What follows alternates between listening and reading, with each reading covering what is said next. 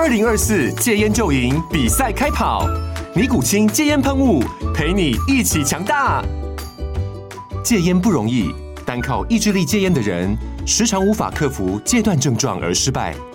尼古清戒烟喷雾将是你的神队友，简单一喷，药品急速释放，立即缓解七大戒断症状，不限场合提高戒烟成功率。除了尼古清神队友，你还可以寻求专业医疗人员协助，一起迈向戒烟成功之路。尼古清戒烟喷雾，用科学方法戒烟，请咨询全台各大药局及戒烟门诊。本广告由尼古清戒烟喷雾、卫部药书字第零二七八三五号提供。嘉安嘉护股份有限公司，台北市中山区民生东路三段二号十楼，北市卫药广字第一一三零三零一九零号。尼古清戒烟喷雾，相伴每个新开始。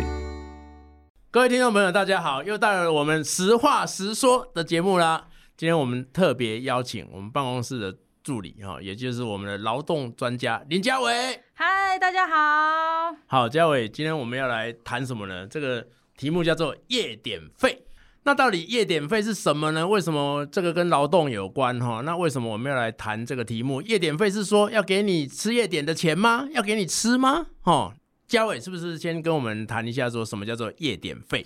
好，夜点费呢，其实基本上在很多企业都有类似的概念的设计，没错，只是不一定它会叫做夜点费的名称，对，它可能会叫做轮班津贴或者是交通津贴，它会有各式各样的变形，但基本上呢，它都是希望劳工，呃，因为台湾二十四小时轮班的工厂非常的多，对，所以他就是希望说，哎，劳工愿意可以来一起来上大夜班，哦，嗯、然后。呃，我雇主愿意多支付你一笔钱，那只是他把这个名称叫做夜点费，听起来就好像是哎晚上给你吃点心，对，宵夜到喽，哇，这我们最高兴了。没错，体恤你的辛劳，给你一笔钱。没错，但事实上是他的实际上的目的啦，哈，就是刚刚嘉伟讲的，就是说值夜班很辛苦嘛，好，那想到我当兵的时候，哈，每次啊站哨的时候，尤其是站那种两点到四点的，哈，我通常都是一边闭着眼睛一边站。真的非常非常痛苦了，好，那所以你可以想象，就是说，如果要上夜班，那夜班又有分小夜班跟大夜班，哦，那如果上大夜班的话，等于是到了隔天哦，整个晚上你都没办法睡觉，那当然是非常辛苦的。所以这个夜点费基本上就是说，在许多的国营公司里面，好像中油啊，哈，像其他的大公司里面都有这样的制度。是，欸、没错。那其实这个夜点费后来会变成一个争议呢，其实是因为它跟劳工的退休金的计算有非常大的关系。对对，大家想象中也很想要知道，各个观众朋友，你们在买点心的时候大概都会花多少钱呢？委员，像你自己平时最喜欢吃什么点心？这取决于我呃那时候到底饿不饿的状态。哦，其实也我吃点心都不多啦。哦，比如说新竹的美乃滋包子，它三个包子就是六十块嘛。哦，那非常的经济实惠呢。对，那我就一边吃一次吃三个，所以并不是说我一定要吃三个，而是他每一次就卖三个。所以美乃滋包子是你变胖的元凶。没错。他如果可以单买，你是不是就会买一个就比较瘦一点？好好，回来夜点费的问题哦。其实事实上，就像委员讲的，他可能买三个包子才花六十块。对。那但是其实很多公司啊。其实不光国营事业哦，非常多的民间单位也都会编立夜点费，嗯、但是他们编法呢，可能一次都会高达三四百块一天。嗯，那有员工就会觉得很奇怪啊，就是今天如果我今天是来上班，然后有一笔钱是三四百块，看起来就是我固定会有的收入，那你今天说它是一个点心的费用，就好像把它。摒除在退休金的计算方式之外，这其实会造成劳工权益上非常大的损失。嗯，所以事实上，这十几年来，甚至几十年来，不断都有很多的员工在跟公司来进行这个诉讼。对，那他们的理由是基于两点。其实各位听众朋友也可以观察一下，你们的薪资单是不是有类似的状况？它不一定叫夜点费，可是如果它有符合这些特征的话，其实你是可以要求雇主要把它纳入退休金的计算基础。对，嗯，那，那标准是好，这个标准就是第一个，它必须要是经常性给予，经常性给予。对，什么是经常性给予呢？就是比如说，他每个月都会固定付你这一笔钱。对，好像很明显的就是什么交通津贴，嗯哼，有一些公司它会有交通津贴，可能三千块，或者是伙食津贴，每个月固定给你一千八百块。对，那它其实就是呃纳入，它其实就是属于经常性给予。嗯哼。第二点。第二点呢，就是它必须是劳务的对价性，对，也就是说，我今天付出这个劳务之后，我就会得到对等的回报。嗯哼，所以这两点只要符合经常性给予跟劳务的对价，劳务的对价，是的，它就要列入我们的退休金计算。对，因为它等于就是类似你的薪水啦，没错，等于是你的工资的一个部分。是，哦。对，那这个部分当然就是说，最后你退休的时候，哎，比如说你在中油、台电，你已经工作了二十五年，或者是说你在其他的私人公司已经这个工作了二十五年，那到了你退休这一刻的时候，那你这些经常性给予跟劳务对价的津贴，哦，就是夜点费这个部分，也应该算入到薪资的这个计算。然后也可以领到退休金，没错。那可能很多朋友，年轻朋友就会问说：“哎，那可是我离退休可能还有二十几年呢、啊，那这个东西好像对我来说并不需要这么快的去处理。”但事实上并不是这样的哦，因为如果你有提拨百分之六趴的劳工退休金、薪资退休金，像你每个月雇主都会帮你提拨六趴，嗯嗯，那雇主今天是提拨三万块的六趴。还是三万两千块的六趴，哎，这个对你往后的权益就会有非常大的影响。其实很多雇主也都知道这样，所以你去看有一些公司啊，他会把你的薪水同样是三万块，他会把它拆成非常非常多的名目。你的底薪可能根本不到基本工资，你可能是加入了业绩奖金啊、轮班津贴啊，或者是全勤奖金啊、对，伙食津贴、交通津贴。全部加起来才超过基本工资，达到三万块。嗯哼，那等到他要计算年终奖金的时候，哎、欸，这就有趣了。像我自己住在桃园嘛，嗯，很多桃园的工厂，他在打征才广告的时候，他都会说啊，我们哦，这间公司的福利待遇很好，年终奖金可以发到十个月、十二个月，你就会觉得哇，这怎么那么多？好棒的公司啊，我一定要去应征呀！耶，结果去。结果去了才发现啊，原来是底薪的十个月，OK，然后才发现啊，结果这个底薪连基本工资都不到，嗯哼，哦，所以他就会玩一些话术，故意压低这个底薪呢、啊。没错，哦、所以这为什么我们今天会特别来挑夜点费这个题目？因为它是一个非常经典的题目。其实各个劳工朋友，你不管是在国营企业或者是民间企业，其实你都很可能遇到雇主用相同的手法来。对待劳工，对，那接下来我们再谈一下，就是说，其实现在许多的国营企业，哈，包括这个台电、中有、台水啊、台糖等等，那基本上都还在跟这个劳工争执夜点费到底是不是工资啊？那其实这个法院哈，事实上也做过判决，哈，那为什么到现在为止，法院都已经做出判决了啊？那认为说这些夜点费应该算是工资嘛？那为什么还在一直在争执这个部分？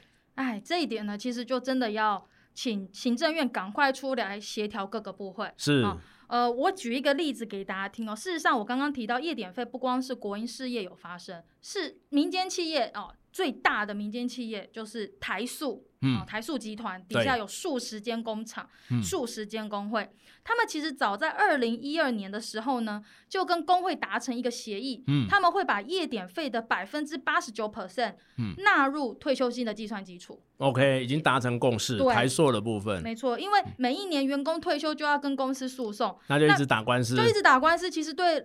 劳资双方来说都是在浪费资源，对，嗯、那对法院也很困扰啊。没错，因为有非常非常多的判例，嗯、绝大多数都是判劳工胜诉。哦，我们这边有一个统计资料哦，嗯、就是目前这十年来啊，以国营事业来说，民事诉讼关于夜点费的诉讼，政府机关败诉就有三百四十六件。嗯。然后政府胜诉的只有六件，三百四十六。换言之，绝大多数都是劳工胜诉。那为什么还要一直去打官司？然后国营事业还要编这笔预算，诉讼的预算来跟员工打官司？因为要促进这个律师的充分的律师业的充分发展嘛。那站在邱律师的立场，对，想不到啊哈，我们的 这个十年来哈，但各位观众大家。再复诵一遍哈，就是说从地方法院到最高法院，这个国营事业这些单位哈，是一路败到底啦。没错，跟这些劳工打这个月点费的官司，十年来败了三百四十六件，只有其中那只有六件是胜诉的。是，好，所以这个其实从地方法院到高等法院到最高法院，的见解应该是非常一致才对的。嗯，好，那回过头来，我来谈一谈行政院的问题哦，因为行政院底下有非常多的。处理过非常多的国营事业，包括中油、中钢、台船，还有各式各样的事业，对，呃，油电、糖水等等之类的，他们都有夜点费的问题。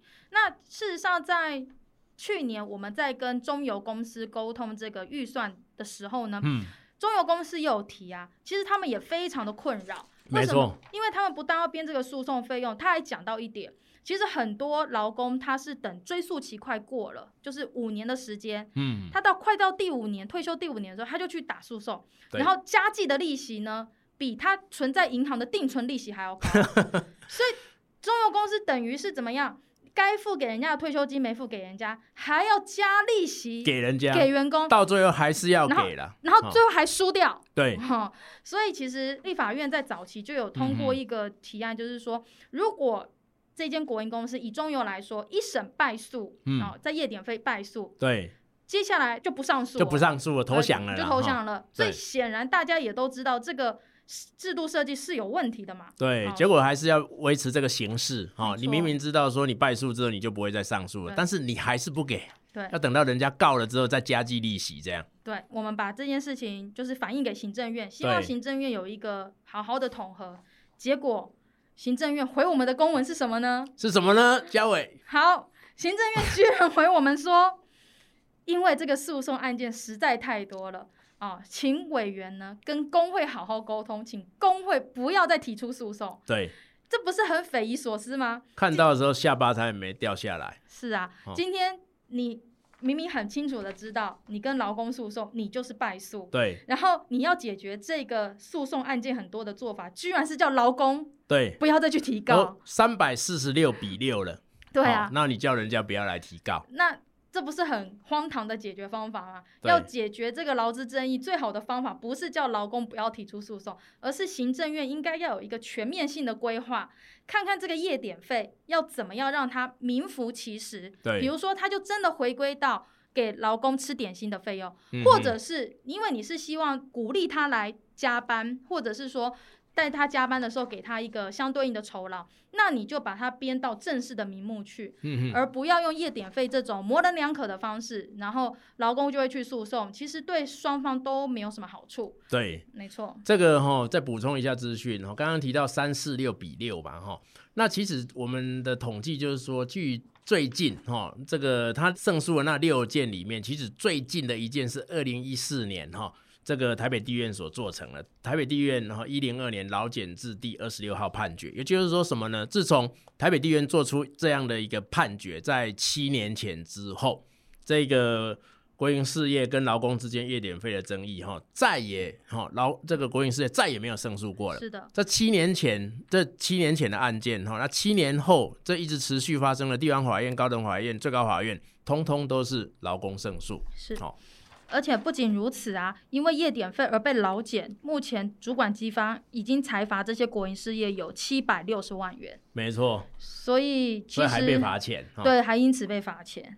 所以就这个部分的话，真的哈，我们是觉得说行政院应该要去通令哈，不是说叫劳工不要告，拜托哈，因为现在劳工你不给人家那个把夜点费算到这个退休金里面的时候，人家来告，七年来都是赢的，好。那你这样还说这个人家不要告，而且你还要再给人家多的利息嘛？那我觉得在这个讨论里面，我觉得很荒谬一点，就是说明明都是一个一定会输的一个案件，那你每年还要编列很多律师费，哦，这些各国营事业都要编列律师费，然后去负担这个额外的律师的费用，哦。是没错，所以我们也时代力量才会在今年预算提案的时候呢，去删除了这笔诉讼费用的一部分啊，因为我们认为，如果这是一个制度性的问题，你一昧的丢给法院处理，那就是个案解决，然后所费不支。那我们就是希望，希望这些国营事业赶快去面对这个问题，来处理这个问题。尤其特别这个可能高度就要到行政院去了，因为它不光是一间公司，它可以处理的。对。那回过头来，其实民间企业、嗯、像我刚刚讲的、嗯，有非常多的民间企业，它也会假借这种名目哦。像我常常跟很多朋友提醒哦，有很多人会问我说：“哎，嘉伟啊，那什么内容要放入我的退休金计算基础？嗯、什么东西不需要？”那我有一个很简单的判断方式给大家。嗯，举个例子来说，今天我的薪水三万块，对，我有一笔交通津贴是三千块。好，嗯、那这个三千块要不要纳入退休金的计算基础呢？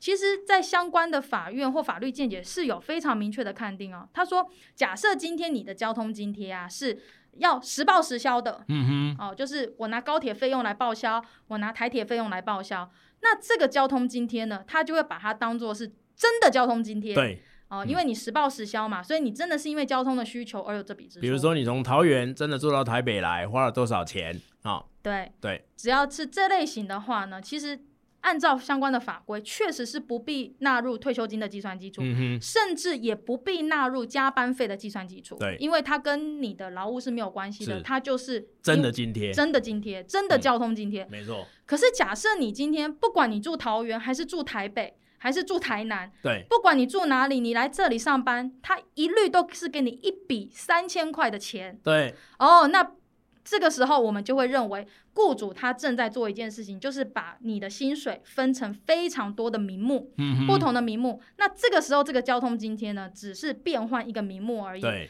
那所以他就要让你的加班费计算基础，或者是你的退休金计算基础。嗯，那为什么要这样子做呢？其实就是在防范雇主经常开发各式各样的名目，来规避他应该给付的责任。对，好，你明明住在这个公司隔壁，结果你的交通津贴还是三千块，是，好，你其实用走路就到了，对，这样的状况。而且我自己在桃园，因为我以前在桃园的工会工作，事实上这种开发名目。真的很多，对，各式各样，你想都想不到。交通津贴其实还算是最常见的。嗯，我还有看过什么区域津贴，对，哦，然后还有区域津贴是说你居住在另外一个区域，对，他就是说，意思就是说，哎，你可能不住在这一区，然后因为你住在别的区，所以我给你这笔钱。对，哦，那它的名目非常的繁杂，所以，嗯，呃，各位听众朋友，你可以赶快把你的心塞打开来 看一看，检查一下。是啊，那。我自己知道，委员好像有处理过类似的诉讼。哦，你讲到这个，我非常有感想啊，哈、嗯，就是说各种名目。那我实务上哈，我也处理过那种玻璃工厂，哈，台湾某很大的一间玻璃工厂。那怎么回事呢？它也是一样，就是说你的薪水嘛，那它就创造了一种叫做油污津贴。那油污津贴表面上看起来是说，哎，因为啊，哈，你这个修理这个玻璃的机器嘛，哈，那这修理的玻璃的机器，你的衣服会弄脏。那弄脏的情况之下呢，我们必须要把你的衣服，哈、哦，这个因为你的衣服会弄脏嘛，把你的衣服送洗，好、哦，所以我们必须要给你一个津贴，类似这样的状况，好、哦，结果你后来发现，结果就像刚刚嘉伟讲的，好、哦，二十五年来每个月的油污津贴都是两千两千块，啊，两千块的对吧？好，那实际上你去看这个状况的话，你会发现说，这个他所谓的油污津贴，事实上是跟这个油污一点关系都没有。那他在做什么？他在做一个动作，就是说，因为你这个在玻璃工厂里面，它很热嘛。好，那如果就像夜班一样，你在上大夜班、小夜班的时候，为什么你他要给你一个额外的津贴？就是因为那个那个是一个劳务的对价，那非常累嘛。好，所以因为你多负担了这个劳务，所以给你这样的一个对价。那因为你在这个高温的这个玻璃工厂里面工作，而且你要去修那个机器，所以你非常累。所以在这个情况之下，额外多付出了劳务，所以他给你经常性的给予这样的一个两千块。好，那从这个地方就可以看得出来，第一个，它跟所谓的油污跟你的衣服一点关系都没有；第二个就是说，那个确实是因为让你额外劳力付出所得到的对价，所以这个应该要把它算入到退休金里面，类似这样的状况。那所以其实。大家真的是可以检视一下了哈，我觉得台湾的这个很有一些公司真的也要能够负起他应该负的责任，就是说这个基本上就是一个薪水的性质，不应该哦巧立名目，然后让这个这就是用津贴的方式，然后以逃避比如说退休金的这样的状况。那尤其是国营事业哦，应该要起一个示范作用，这应该哦当然是不对的。嗯，没错。那如果观众朋友你自己在民间公司工作，然后你自己也觉得，哎，好像有这种规避的状况啊，其实你都可以来跟我们反映。那其实它不光是牵涉到你的退休金的提拨，对，它还牵涉到另外一个问题，其实它跟你的劳保的集聚也很有关系。嗯哼，对，嗯，就是你的劳保到底有没有也包含到这笔费用里面？没错。哦，那我自己就知道，像中油的各个分会，他们其实尤其是台湾石油工会第六分会，他们常年都在处理劳工的夜点费，没有办法纳入退休金计算基础，甚至是劳保可能都会发生问题的状况。所以这个部分就是可以请大家来关心。那我自己也会认为说，像民间公司连台塑，它都已经可以直接制度性的直接去解决这个问题了。嗯、那没有道理，我们的呃国营事业没有办法跟进。没错，它应该要更起一个示范的作用啊，因为其实你看宪法一百五十三条，它就规定说劳工哈的对权利的保障应该要特别去注意嘛。那你既然是一个国营事业，你更应该要去保障这个劳工。那另外一个部分哈，我觉得。其实我对这个事情哈，尤尤其我过去从事律师的职务，我会有一个感想哈，就是说法院的资源也是非常宝贵的。